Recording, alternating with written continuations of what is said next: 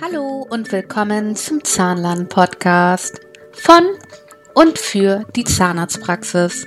Es geht um Praxismanagement, Hygiene, zahnärztliche Abrechnung und meine Meinung dazu. Also viel Spaß damit!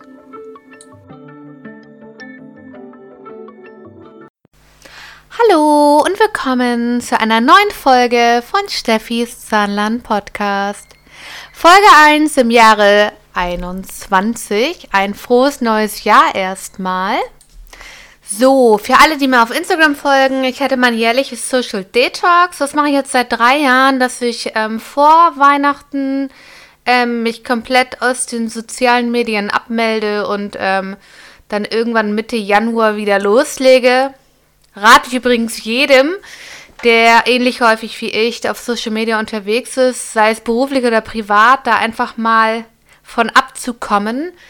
Ähm, man nutzt seine Zeit anders und intensiver, wenn man nicht so häufig aufs Handy schielt, ja. Also, aber ich bin jetzt wieder da und ähm, dran wäre Dokumentation Part 2, aber ich habe zwischen den Jahren äh, viele äh, Nachrichten bekommen von euch äh, mit Fragen und da habe ich überlegt, bevor ich jeden einzeln äh, antworte, mache ich jetzt so ein ähm, Frage-Antwort-Podcast, also QA, wie man so sagt. Und ähm, ich fange jetzt an mit der am häufigsten gestellten Frage. Und die war einfach, wie macht man sich selbstständig? Ja. Ich beantworte euch gerne die Basics. Ähm, alles ohne Gewehr. Ähm, der richtige Ansprechpartner hierfür ist natürlich der äh, Steuerberater. Also, wenn du in einem Angestelltenverhältnis bist und möchtest dich nebenberuflich selbstständig machen, also in deinem Angestelltenverhältnis bleiben und trotzdem in deiner Freizeit 1, 2, 3 Zahnarztpraxen betreuen, mit dem, was auch immer du anbieten möchtest, ähm, kannst du ein sogenanntes Kleingewerbe anmelden. Das machst du beim Gewerbeamt.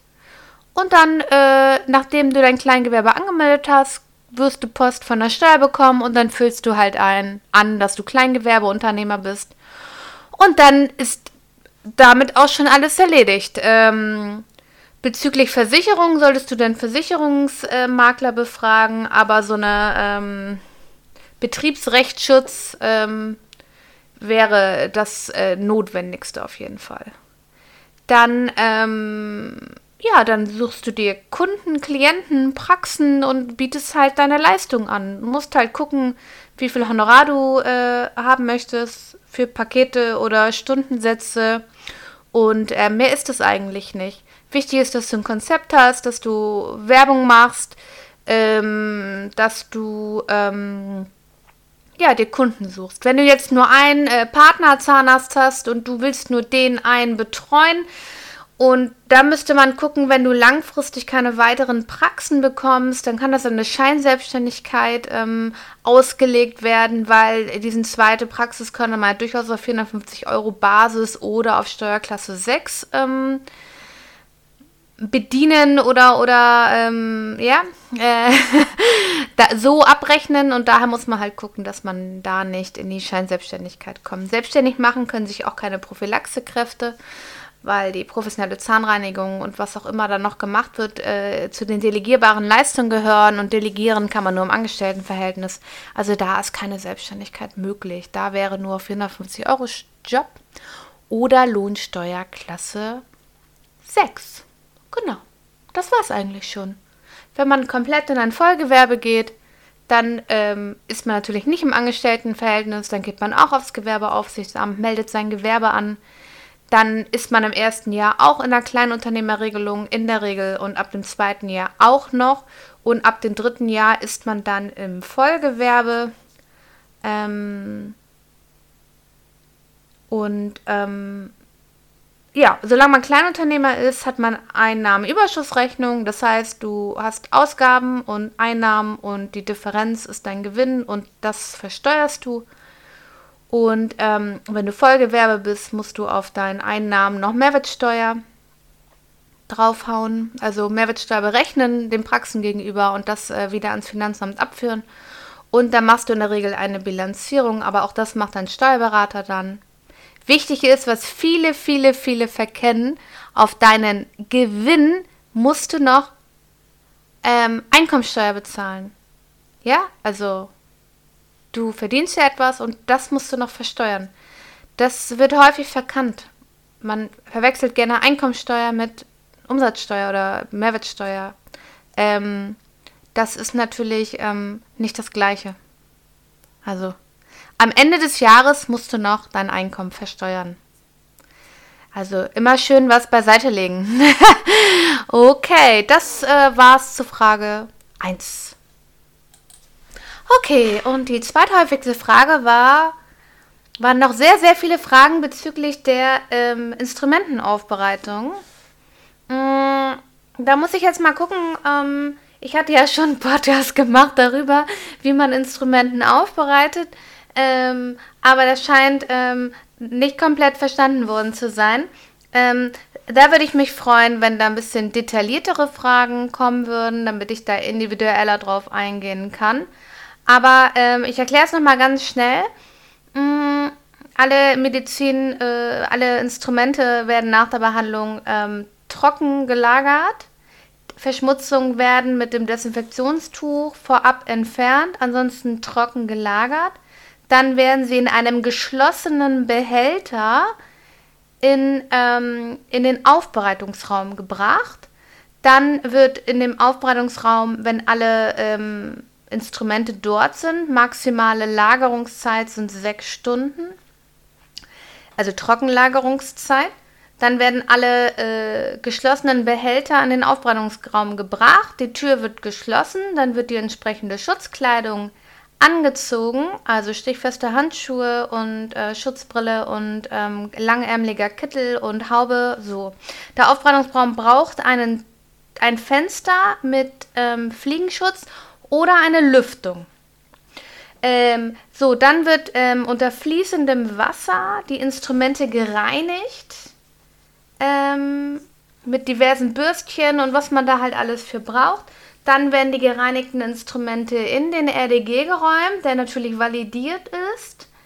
Dann, ähm, wenn alle Instrumente eingeräumt werden, werden natürlich auch die Bürstchen, womit man die Instrumente aufbereitet hat, die kommen auch in den Thermo. Dann wird der Thermo angemacht, dann wird die Leiste des Thermos äh, desinfiziert und die Boxen werden desinfiziert mit Desinfektionstüchern. Das Waschbecken wird gereinigt und desinfiziert. Dann wird die Schutzkleidung ausgezogen, im schwarzen Sack entsorgt, die Tür im Aufbereitungsraum geöffnet und fertig. Nachdem der RDG fertig ist, werden Instrumente ähm, jeweils der Klassifizierung entweder zurück ins Behandlungszimmer sortiert, möglichst auch in einem geschlossenen Behältnis. Und ähm, die Instrumente der, mit der B-Klassifizierung, ähm, die werden, also die kritisch sind, die werden dann noch sterilisiert und oder eingeschweißt. Ja. Und die werden dann, nachdem sie eingeschweißt und sterilisiert worden sind, ähm, werden die ähm, etikettiert und ähm, auch in die Zimmer aufbereitet, äh, aufbereitet, verteilt. Ähm, detailliert kann man noch sagen, dass natürlich jede Charge freigegeben werden muss, also auch die Charge des RDGs äh, muss freigegeben werden, genauso wie die Charge des Steris. Ähm, dann ähm, ist die Frage 3, und da muss ich recht geben, ich habe nie einen Podcast gemacht, wie schweiße ich richtig ein. Das stimmt, da wollte ich immer noch was zu sagen, weil das wirklich äh, da der großes Fehlerpotenzial ist. Also, wie schweiße ich richtig ein? Also, wichtig ist, dass die Schweißnaht frei von Blasen oder sonst irgendwas sein muss. Dann muss ähm, an der Stelle, äh, wo die Pielrichtung ist, die Pielrichtung seht ihr auf der Rückseite, also auf der Papierseite eurer Folie. Könnt ihr sehen, wie muss die Folie aufgerissen werden, damit ihr in der richtigen Pielrichtung seid. An der Stelle müssen mindestens 3 cm freier Platz sein. Ähm, und auf diesen 3 cm, da wird auch euer Aufkleber draufgeklebt. Der Aufkleber darf nicht auf der Schweißnaht sein und darf nicht auf dem eingeschweißten Instrument sein. Instrumente, die bei Bewegung in der Tüte die Schweißnaht zerstören können, brauchen einen Schutz. Diesen Schutz kann man äh, kaufen äh, in eurem Dentaldepot oder man nimmt eine kleinere Einschweißtüte, offen natürlich, und stülpt das darüber. Also nicht doppelt einschweißen, sondern man nimmt einfach nur so ein Stück von der schmalen Einschweißtüte und stülpt das äh, über das spitze Ende oder die spitzen Enden.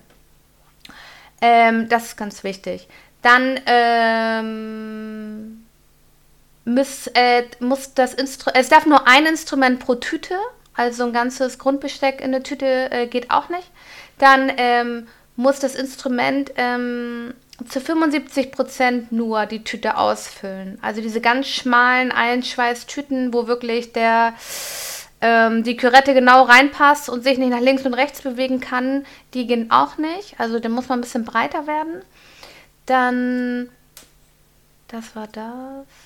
Genau, und dann mussten ja auch Sealcheck, Peelcheck und ähm, Validierung stattfinden. Also wenn ihr ein nicht validierbares Einschweißgerät habt, müsst ihr einmal im Jahr eine ähm, Siegelnaht-Festigkeitsprüfung machen.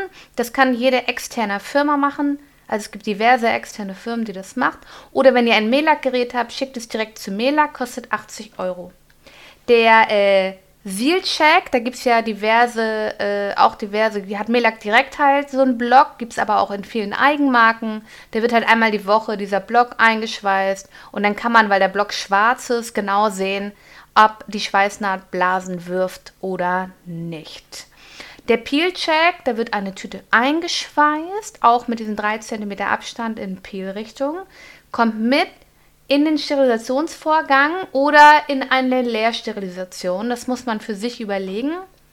Ähm, mit Charge, die muss natürlich notiert werden. Wenn ihr einen, ähm, ich muss mal kurz ähm, Thema abgreifen, wenn ihr den Vakuumtest macht, die Charge muss auch dokumentiert werden. Also ja, die, äh, der Vakuumtest äh, löst auch eine Charge aus. Also wenn ihr, ähm, genau, der äh, Peel-Check. Also ihr schweißt die Tüte ein, ihr packt sie in den Steri. Wenn äh, der Sterilisationsvorgang fertig ist, reißt ihr die Tüte auf in Peel-Richtung und Papier und Folie müssen sich komplett eins zu eins lösen. Das heißt, es darf nicht reißen, auf der Folie darf kein Papier sein. Warum schlage ich vor, es in einer Leercharge zu machen? Wenn ihr den äh, Peel-Check macht und er ist nicht in Ordnung, ist der ganze Sterilisationsprozess nicht in Ordnung. Das kann halt sein, dass da dann Instrumente drin sind, die ihr benötigt, die ihr dann aber nicht freigeben könnt, weil der Peel-Check nicht in Ordnung ist. Deswegen müsst ihr für euch überlegen, ob ihr da eine Leercharge macht oder halt nicht. So, ich glaube, das sind die wichtigsten Punkte. Bezüglich der äh, Haltbarkeit der ähm, chirurgischen Instrumente, da hatte ich ja schon beim neuen Hygieneleitfaden drüber gesprochen. Also in der Regel sind es ja sechs Monate und im neuen Hygieneleitfaden liegt es im Ermessen des Zahnarztes, ob er diese äh, Haltbarkeit verlängert bei nicht häufig benutzten chirurgischen Instrumenten.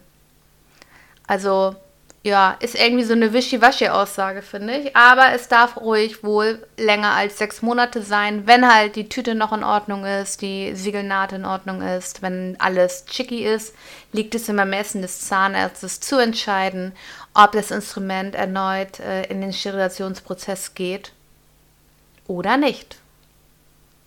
So, das war's auch schon wieder für heute. Kurz und knapp und knackig. Also, was haben wir heute besprochen? Wie mache ich mich selbstständig? Ähm, Nochmal kurz und knapp den Aufbereitungsprozess und ähm, wie ähm, schweiße ich die Instrumente richtig ein. Ich hoffe, es hatte einen Mehrwert für euch und ihr habt ein bisschen was gelernt. Ich habe auf Insta regelmäßig äh, Fragesticker für Fragen äh, zu meinem Podcast oder zu allen anderen Dingen oder zu diversen Themen äh, beim Zahnarzt. Ich ähm, kann fast alles beantworten oder meine Meinung dazu sagen, je nachdem, was man gern hätte. Und ähm, ja, also die nächste Folge wird auch ein QA, weil das waren nicht alle Fragen, das waren jetzt nur die ersten. Ähm, da waren noch ganz viele QM-Fragen. Zu meinem QM-Club möchte ich sagen, ich habe mega viele Anfragen. Ich freue mich total. Also er wird auf jeden Fall stattfinden, aber eher Ende ersten Quartals. Vorher schaffe ich das nicht. Ähm, ich muss nämlich noch in zwei Praxen das MDR einführen. Das muss bis Mai drin sein. Und ähm, deswegen ähm, bin ich da ein bisschen busy. Aber äh, es wird auf jeden Fall kommen, weil die Anfragen ähm, sind einfach da und dann möchte ich das auch auf jeden Fall umsetzen. Aber ähm, Seid noch ein wenig geduldig. Ähm, vielen Dank. Also, Fragen, ähm, Kritik, konstruktive Kritik, Feedback, was auch immer ihr mir sagen wollt, steffi at steffiszahnland.de oder Instagram oder Facebook ähm, einfach eine Nachricht schicken. Ich wäre sogar auf Xing, wer darüber äh, kommunizieren möchte. Alles ist möglich. Ähm, und nochmal, wenn ihr mich über Apple hört, vielleicht ähm, eine kleine Bewertung. Ähm, es ist einfach schöner, wenn man Feedback bekommt. Das motiviert unheimlich und ähm, dann weiß ich auch, ähm, wem es gefällt und wie es gefällt und ähm, genau. Also, erstmal einen schönen Tag noch und bis die Tage und vielen Dank fürs Zuhören.